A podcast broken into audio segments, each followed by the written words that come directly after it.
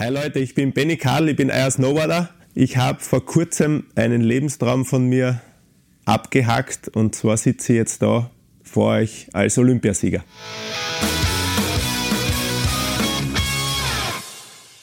Ja, herzlich willkommen auch von meiner Seite bei einer neuen Folge vom Kornspitzgeflüster. Ich heiße Fritz Hutter und darf heute am Mann gegenüber sitzen, der zu jenen zählt, die sich dieses Ding erkämpfen konnten, von dem zum Beispiel in Peking auch noch fast 3000 andere Sportlerinnen und Sportler geträumt haben. Olympische Goldmedaille nämlich. Danke für deine Zeit, Benji, und ganz herzlichen Glückwunsch nochmal aus dieser Seite. Danke, Fritz. Du, lass uns zu Beginn einen geschwinden Zeitsprung zurück in den olympischen Finallauf gegen den Slowenen Tim Masknak tun. Für mich hat das als Laien sehr dramatisch und lange Zeit mega knapp ausgeschaut. Wie hast du das selber erlebt? Weil Christen hat es dir ja nur. Ja, also es, es, über das ist noch gar nicht so viel erzählt worden. Dabei habe ich dazu eine wirklich tolle Story. Und zwar ist ja unser Sportart, das Mann gegen Mann, hat ja eine hohe taktische äh, Komponente. Und das war so, als ich da rausgestartet bin, wo ich mir gedacht habe, okay, ich habe einen Vorteil. Ich war schon mal in, in einem olympischen Finale in 2010 in Vancouver und habe mir gedacht, den Vorteil, den nutze ich. Ich kann jetzt ruhiger sein, ich weiß, wie sich das anfühlt. Damals habe ich es vergeigt und jetzt da kann ich das nachholen. Und bin sehr ruhig geblieben, ich war extrem fokussiert, nur auf mich. Und dann fahre ich da runter und dann merke ich schon bei den ersten Toren, boah, der Mastnak, der ist aber schnell. Gell? Habe ich schon gemerkt, der fährt mir ein, ein, ein bisschen davon und habe ein bisschen einen Stress gekriegt und dadurch einen, eigentlich einen sehr großen Fehler provoziert. Ja. Und nachdem ich mich wieder erholt habe von dem Fehler und gesehen hat, dass ich, also aus, meinem, aus meiner Sicht war der gar nicht so weit weg und ich habe mir sofort gedacht, der ist gar nicht so weit weg, den hole ich mir jetzt noch. Und ich gebe jetzt Vollgas und schaue, dass ich am Stress, weil das ist immer, wenn der eine einen Fehler macht, der andere fährt vor und der, der den Fehler gemacht hat, der kommt wieder näher, das spürt der Gegner. Sehen du das auch ein bisschen wahrscheinlich, nicht im Augenwinkel? Ich war noch hinter ihm, er wird es er nicht gesehen haben, aber er hört man hört es und man spürt dass er näher kommt. Das heißt eigentlich, ich bin zu langsam, ne? weil wenn mich der, der Langsamer wieder einholt, heißt das, ich bin zu langsam. Und haben wir die Taktik war die, dass ich wieder aufhole auf ihn, er einen Stress mache, dass er und ihn zu einem Fehler zwingen und ich fahre dann einfach vorbei bei ihm. Und dass das wirklich so aufgeht, ist natürlich, äh, war ein taktisches Geplänkel innerhalb von 40 Sekunden. Aber es ist so, so ist unser Sport und ich bin froh, dass es auch so geklappt hat. Ja, aber, aber die Wahrnehmung hat also gestimmt. Das war kein Gmadewesen. Nicht? Also da hätte, das hätte auch relativ easy anders ausgehen können, sozusagen. Ja. Der Tim Mastnack, mein Gegner im großen Finale, der hat vor drei Jahren die Olympia-Generalprobe quasi auf diesem Hang gewonnen, das Weltcuprennen. Und ich habe mir, glaube ich, fünf Monate lang seine Fahrt angeschaut wie er fährt und, und ich habe gewusst, er ist einer von den drei, vier Leuten, die da wirklich extrem stark sind. Gerade auf dem, auf dem, ähm, auf dem Gefälle vom Hang, auf, auf dem Schnee, das, da gibt es ein paar Spezialisten, die, die wirklich unglaublich gut können. Und ja, und er war immer Favorit in meinen Augen und habe mir seine Fahrten öfters angeschaut, also ich habe schon gewusst, neben wem ich jetzt stehe und dass es da, dass ich da jetzt alles geben muss und dass es äh, knapp hergehen wird. Aber ich bin wirklich also muss ich jetzt so sagen, ich bin extrem cool geblieben, auch bei meinen Fehlern und habe dann nochmal alles ausgenagelt, meine ganze Erfahrung ausgespielt und ja. Deine Erfahrung hat er ja auch gesagt, im Head-to-Head -Head war der Mastner, glaube ich, sogar vorn. Anyway, man weiß, dass du mit Großereignissen gut umgehen kannst. Also, äh, und auch sehr selbstbewusst und sehr offen immer deine Ziele definiert hast und jeder, der dich ein bisschen verfolgt hat, hat gewusst, du bist dort nicht umgefahren, um Silber zu machen. Hast ja auch schon 2010 eben Silber gemacht.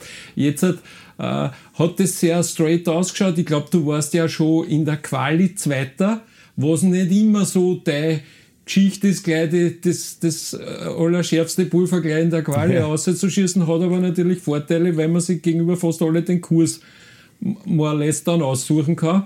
Ähm, trotzdem, Zweiter hätte ich wahrscheinlich nur semi-happy gemacht diesmal, oder? Ich muss sagen, wie, wie ich das Semifinale gewonnen habe und ich fix im großen Finale gestanden bin, das heißt großes Finale, Platz 1 oder 2, und du weißt, dass du fix eine Medaille hast, da habe ich sofort, wie im Ziel war, habe ich, sind mir die Tränen geflossen und ich war sehr emotional damals schon. Weil ich einfach, weil es einfach so schön ist, wenn du weißt, du hast jetzt fix eine Olympiamedaille. Egal was jetzt noch passiert, eine Medaille hast du, hast du sicher. Und ich habe mich aber darauf zurückbesinnt, weil, mich, weil ich nämlich 2010 in Vancouver ebenfalls so emotional war, als ich das große Finale erreicht habe und mir das ein bisschen aus dem Konzept gebracht hat. Und sobald ich wieder am Skido gesessen bin, das mich wieder raufgebracht hat zum Start, äh, habe ich mich wieder gefasst gehabt, habe mich wieder konzentriert und war dann viel konzentrierter als wie 2010, als mir das kom komplett aus der Fassung gebracht hat. Also trotzdem, was wäre gewesen, wenn du verloren hättest? Naja, nix. Ne? Das war Silbermedaille, hat der Papa Berg gesagt, die brauchst du nicht mit heimnehmen, weil die liegt eh schon daheim. Der Schwiegervater Werner Christmann, ne? Genau. du, also Druck von allen Seiten, am meisten von dir selber natürlich, oder Erwartung, nehmen wir es vielleicht, äh, ja, es, die schiebt sowas an. Nicht? Also da ja, kommt, ich habe hab das ein gutes Beispiel, ich habe hab nie Erwartungen. Ich habe immer ein Ziel, was ich verfolge und ich kriege mit einer gewissen Vorbereitung, kriege irgendwie ein Gefühl dafür, wie, wie sehr möglich es ist zu erreichen.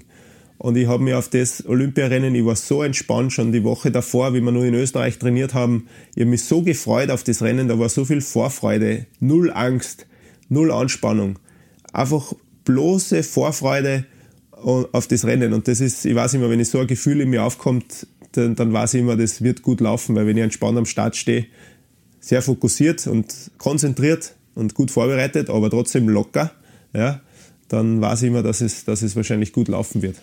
Manche, die dich gut kennen, sagen, du schaffst es, diese Lockerheit dann auch wirklich sechs Läufe lang, einen ganzen dreiviertelten Tag am, am Hang. Das ist ja euer Modus, nicht? Also, ich habe zwar nur ein Rennen diesmal gehabt bei Olympia, aber das, dafür ist es ein intensiver Arbeitstag für dich, dass du mit dem gut umgehen kannst. Viel ist auch geredet worden über dieses Wunderbrett, über dieses neue Snowboard, das du da offenbar nicht einmal mehr in Österreich testen hast können, sondern das erste Mal in China angeschnallt hast. Äh, jetzt weiß man, die Geschichte kennt man jetzt schon ein bisschen, du hast, du hast da wirklich zu einer neuen Waffe gegriffen, aber was jetzt für die Insider, was macht das Bredel anders als vielleicht das davor? Was, was hat es da gegeben? Ja, das ist wirklich für die Insider, also wir fahren seit ungefähr, also seit 2002, seit den Olympischen Spielen in Salt Lake City, gewinnen im Weltcup nur mehr Bretter mit Titanal. Das ist diese, wenn man seitlich auf den Ski schaut oder aufs Brett, das sind diese silbernen Einlagen äh, die da drinnen sind. Das ist äh, ein Gemisch aus Aluminium und, und Titanallegierung. Und das ist eigentlich das Nonplusultra. Das fährt man, wie gesagt, seit 2002 mit, mit verschiedenen Schichten von Gummi und Dämpfungsmaterial und Fiberglas und so weiter. Egal wie sich das zusammensetzt, aber es ist immer das sogenannte Titanal äh, mitverarbeitet. Und der Brettbauer, von dem ich jetzt die Bretter fahre, von Virus, der verzichtet auf dieses Material wieder. Also das heißt, er schraubt die Zeit zurück und überholt aber gleichzeitig alle anderen, weil sie die Materialien so weiterentwickelt hat. Der Kunststoff hat sich so weiterentwickelt, dass mittlerweile noch einmal eine ganz andere Sphäre möglich worden ist im Brettbau. Nur hat sie irgendwie, oft ist man ja blind, betriebsblind, man sieht die, den Wald vor lauter Bäumen nicht mehr. Und er anscheinend schon und hat sich da äh, spezialisiert. Auch er hat selbst Kunststofftechnik studiert, deswegen ist er da extrem in dem Thema drinnen baut seit 1980 Snowboards, also er weiß auch, wie man Snowboards baut. Und ich habe einfach gesagt, egal was du erzählst und wie gut das sein soll und wie viel schneller das sein soll, ich probiere das ganz einfach aus und sehen wir es eh. Mhm. Anmerkung, manche hätten in Zeiten wie diesen aufgrund des Namens schon äh, die Finger davon lassen. Virus, Virus. Anyway, viel ist auch über dein Alter gesprochen worden. Hat er die Erfahrung, die diese lange Zeit in der Snowboard-Szene im Spitzensport bringt, mehr geholfen, als da etwaige Abnutzungserscheinungen geschaut haben. Wie würdest du das einschätzen? Ich glaube, man unterschätzt, wie, wie sehr sich die Sportwissenschaft, die Genetik, die, die Medizin weiterentwickelt hat in, in, in den letzten 20, 30 Jahren. Und dass wir, glaube ich, einfach näher wenn, wenn der Sportler auf sich schaut, die Trainingsmethoden besser geworden sind, das heißt, der Körper nutzt sich weniger schnell ab, die Medizin oder die, die Nahrungsergänzung äh, bzw. die Gentechnik ist so fortgeschritten, dass man genau als Sportler weiß, was man supplementieren muss, äh, auf was es darauf ankommt, dass man auch äh, dass man keine Abnützungserscheinungen hat und keine Mängel hat über die Jahre. Ja, weil ab 25 eigentlich baust du kontinuierlich ab und du kannst aber dem sehr gut entgegenwirken mit verschiedensten Maßnahmen. Und ich bin da in je, jedes Rädchen von mir ist absolut professionell und greift in sich. Und ich bin äh, in jeder Schiene, egal ob das eben in der, in der Supplementierung ist, im Training ist, äh, beim Material ist, ich bin da überall, laufe ich am höchsten Niveau und das ist natürlich schon auch, was die Erfahrung bringt. Ja. Mit jedem Jahr und so weiter lernst du neue Leute kennen äh, und, und ein besseres Netzwerk und so weiter. Und dann, glaube ich, ist mit 36 heutzutage noch lange nicht Schluss. Also man kann nicht grundsätzlich sagen, dass der äh, Race-Boarding-Sport äh, was für Alte ist. Immerhin hast du ja den ersten Weltmeistertitel schon mit 23 geholt, nicht? Und die erste Olympiamedaille, damals war es eben Silber mit 24. Ähm, lassen Sie Vancouver 2010 und Peking 2022, klingt schon gut, der Time Gap dazwischen. Lassen Sie die von der Gefühlswelt her irgendwie vergleichen? Ist da irgendwas gewesen, wo du gesagt hast, uh ja, schau wie damals? Oder wie, wie, wie gehst du das an? Absolut, also das, was genau gleich war, wo ich nur besser umgehen habe können dann damit in heuer 2022, war eben der Einzug ins große Finale, diese Emotionen, die dich überkommen, wenn du weißt, eine Olympiamedaille, es muss ja nicht einmal die goldene sein, aber Olympiamedaille ist einfach das Größte in einem Sportlerleben, was du erreichen kannst. Und die Goldmedaille ist halt dann das Nonplusultra, was halt ganz, ganz, ganz wenige erreichen. Ich glaube, unser alter Bundespräsident 2010 bei der Verabschiedung hat gesagt, äh, ein Prozent der Bevölkerung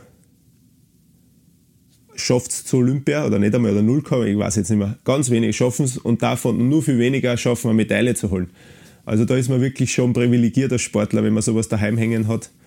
Und dementsprechend, da waren die Gefühle komplett gleich. Also wie da ins große Finale, du weißt, du hast eine Medaille, Tränen, komplett fertig und nur diesmal habe ich es besser gemanagt, weil ich einfach das Gefühl gekannt habe, gewusst habe, was ich damals falsch gemacht habe und mich dann äh, einfach wieder zusammengerissen habe und mich wieder konzentriert habe, das System ein bisschen runtergefahren habe und äh, dann ist es einfach nochmal besser gelaufen einer, der das Gefühl 2010 auch kennengelernt hat mit der Medaille, ist der Christoph Sumann und der hat jetzt eine Frage an die.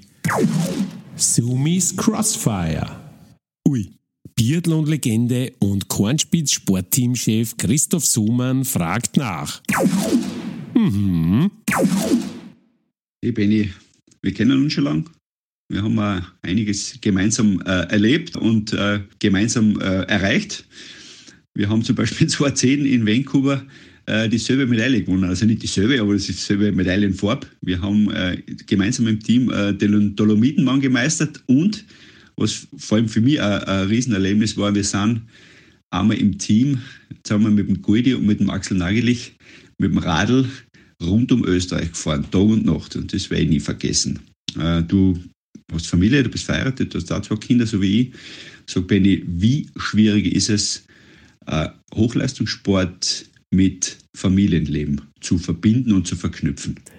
Also Sumi, ich glaube, wir haben relativ viel gemeinsam. Wir haben auch viel gemeinsam erlebt und für mich bist du einer der, der sympathischsten äh, Wintersportler, die ich kenne. Du hast da eine große Goschen. Das gefällt mir überhaupt am meisten. Du, du hast einen Schmäh, du bist offen, ähm, selbstbewusst. Und ich glaube, ich muss dir persönlich die Frage gar nicht mehr beantworten, aber ich, das ganz große Glück, was ich persönlich habe, ist, dass meine Frau einen Spitzensportler als Vater hat und das mitbekommen hat, dass der ständig weg ist und dass das irgendwie dazugehört zu dem Ganzen. Und deshalb war sie, ist sie eigentlich die größte Stütze dahingehend, weil sie hat, es gibt kein Mal, dass sie sagt, na Schatzl, jetzt musst du schon wieder weg. Oder dass sie sagt, ma, wann kommst du denn endlich wieder heim? Das ist eher ein Vermissen und ein gegenseitiges ähm, äh, ein gegenseitiges Aufbauen und eine Vorfreude, wenn man wieder nach Hause kommt, aber es, war nie, es waren nie Vorwürfe da. Und ich habe gewusst, mein, meine Frau ist so eine Checkerin, das ist so eine, wirklich, also ich kann mich so verlassen, dass da daheim, auch wenn ich weg bin, wenn es mich nicht gibt, läuft daheim alles auf Hochtouren und alles zu 100 Prozent. Äh, und das ist einfach ein schönes Gefühl, auch wenn ich weg bin. Und, und ich glaube, so mit so einer starken Frau daheim kann man, kann man sich das Spitzensportler-Dasein schon auch neben einer Familie leisten. Zählt also jetzt absolut zu deinen Stärken, wenn ich das nur anmerken darf, dieser coole Background oder dieser, dieses Einverständnis. Andere Stärken, Benji, vor ziemlich genau 14 Jahren hast du im koreanischen Sungwo dein allererstes Weltcup-Rennen gewonnen. Stärken. Du hast heute Stärken, du hast damals Stärken. Sind es nur dieselben? Ich habe ja eine relativ schwierige Phase einmal gehabt, so 2013, 14 die Saison. Das waren ja die schlechtesten unter, unter anderem meiner Karriere. Und ich habe einen ganz guten Freund, der Werner Ebenbauer, der mehr oder weniger immer mein Backup ist fürs, fürs Schneetraining.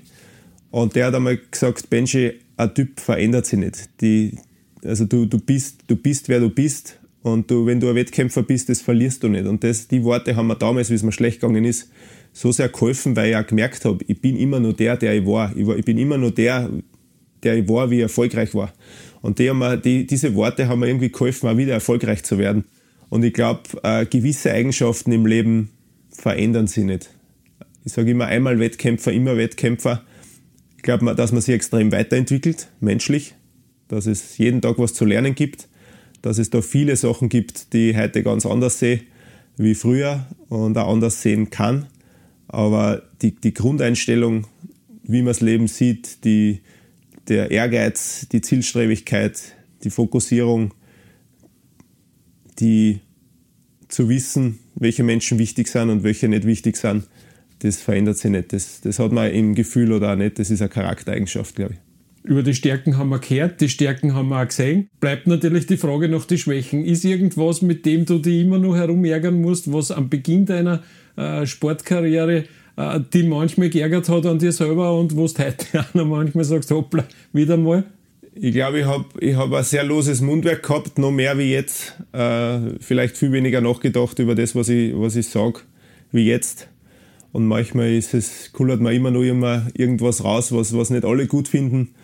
Aber sonst bin ich ein sehr selbstreflektierender Mensch, der, der probiert jeden Tag besser zu werden irgendwie und sich weiterzuentwickeln und nie zu glauben, er weiß alles und er ist gescheiter wie alle anderen, sondern ich probiere immer nachzufragen, Fragen zu stellen, zu lernen und, und dadurch, glaube ich, äh, gibt es sehr wenige Sachen, die mich an mir selbst nur stören. Das klingt jetzt wieder mal vielleicht deppert für den einen oder anderen, aber, aber ich bin sehr zufrieden, so wie ich bin. Und, und wenn es Schwächen gibt an mir, die die gesagt werden müssen oder die, die man verändern, die verändert werden sollen, weil sie einfach nicht äh, tragfähig sind in der Gesellschaft, dann nur raus damit. Also ich bin für alles offen.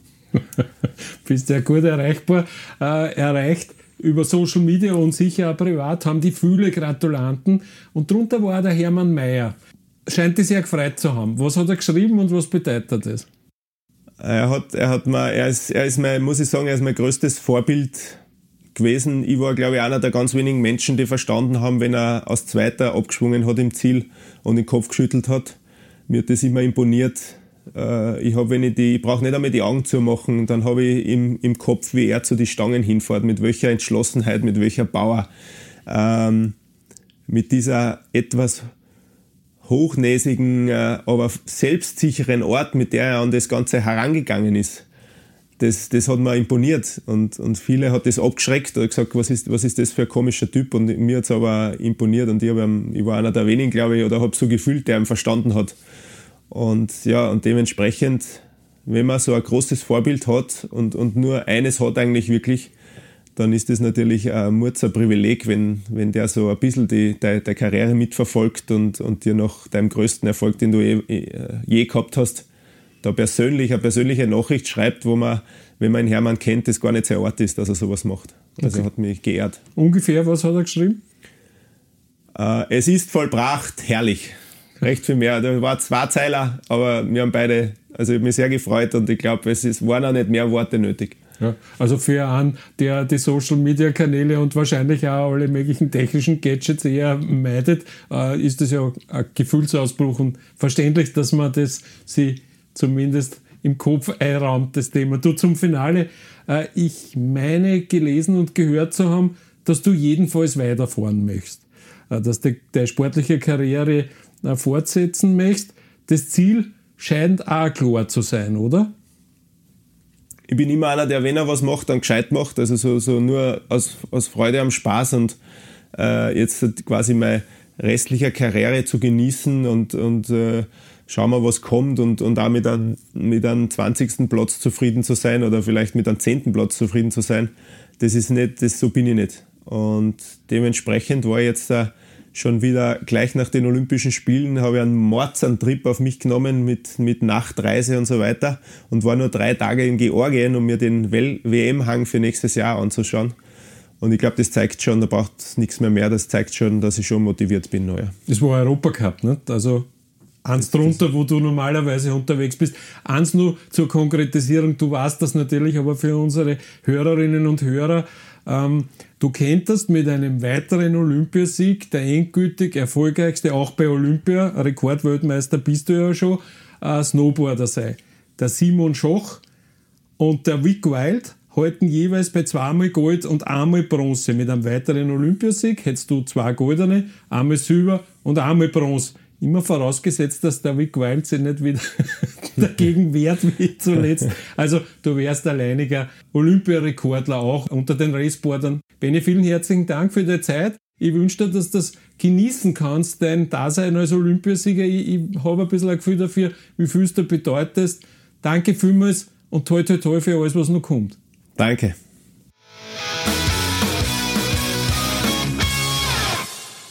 Diesen Podcast widmet Ihnen Original Kornspitz, Partner des österreichischen Olympischen Komitees. Infos unter www.kornspitz.com. Produziert wird das Kornspitzgeflüster in der Podcast- und Content-Manufaktur von Fritz Hutter. Infos und Kontakt via www.fritzhutter.com.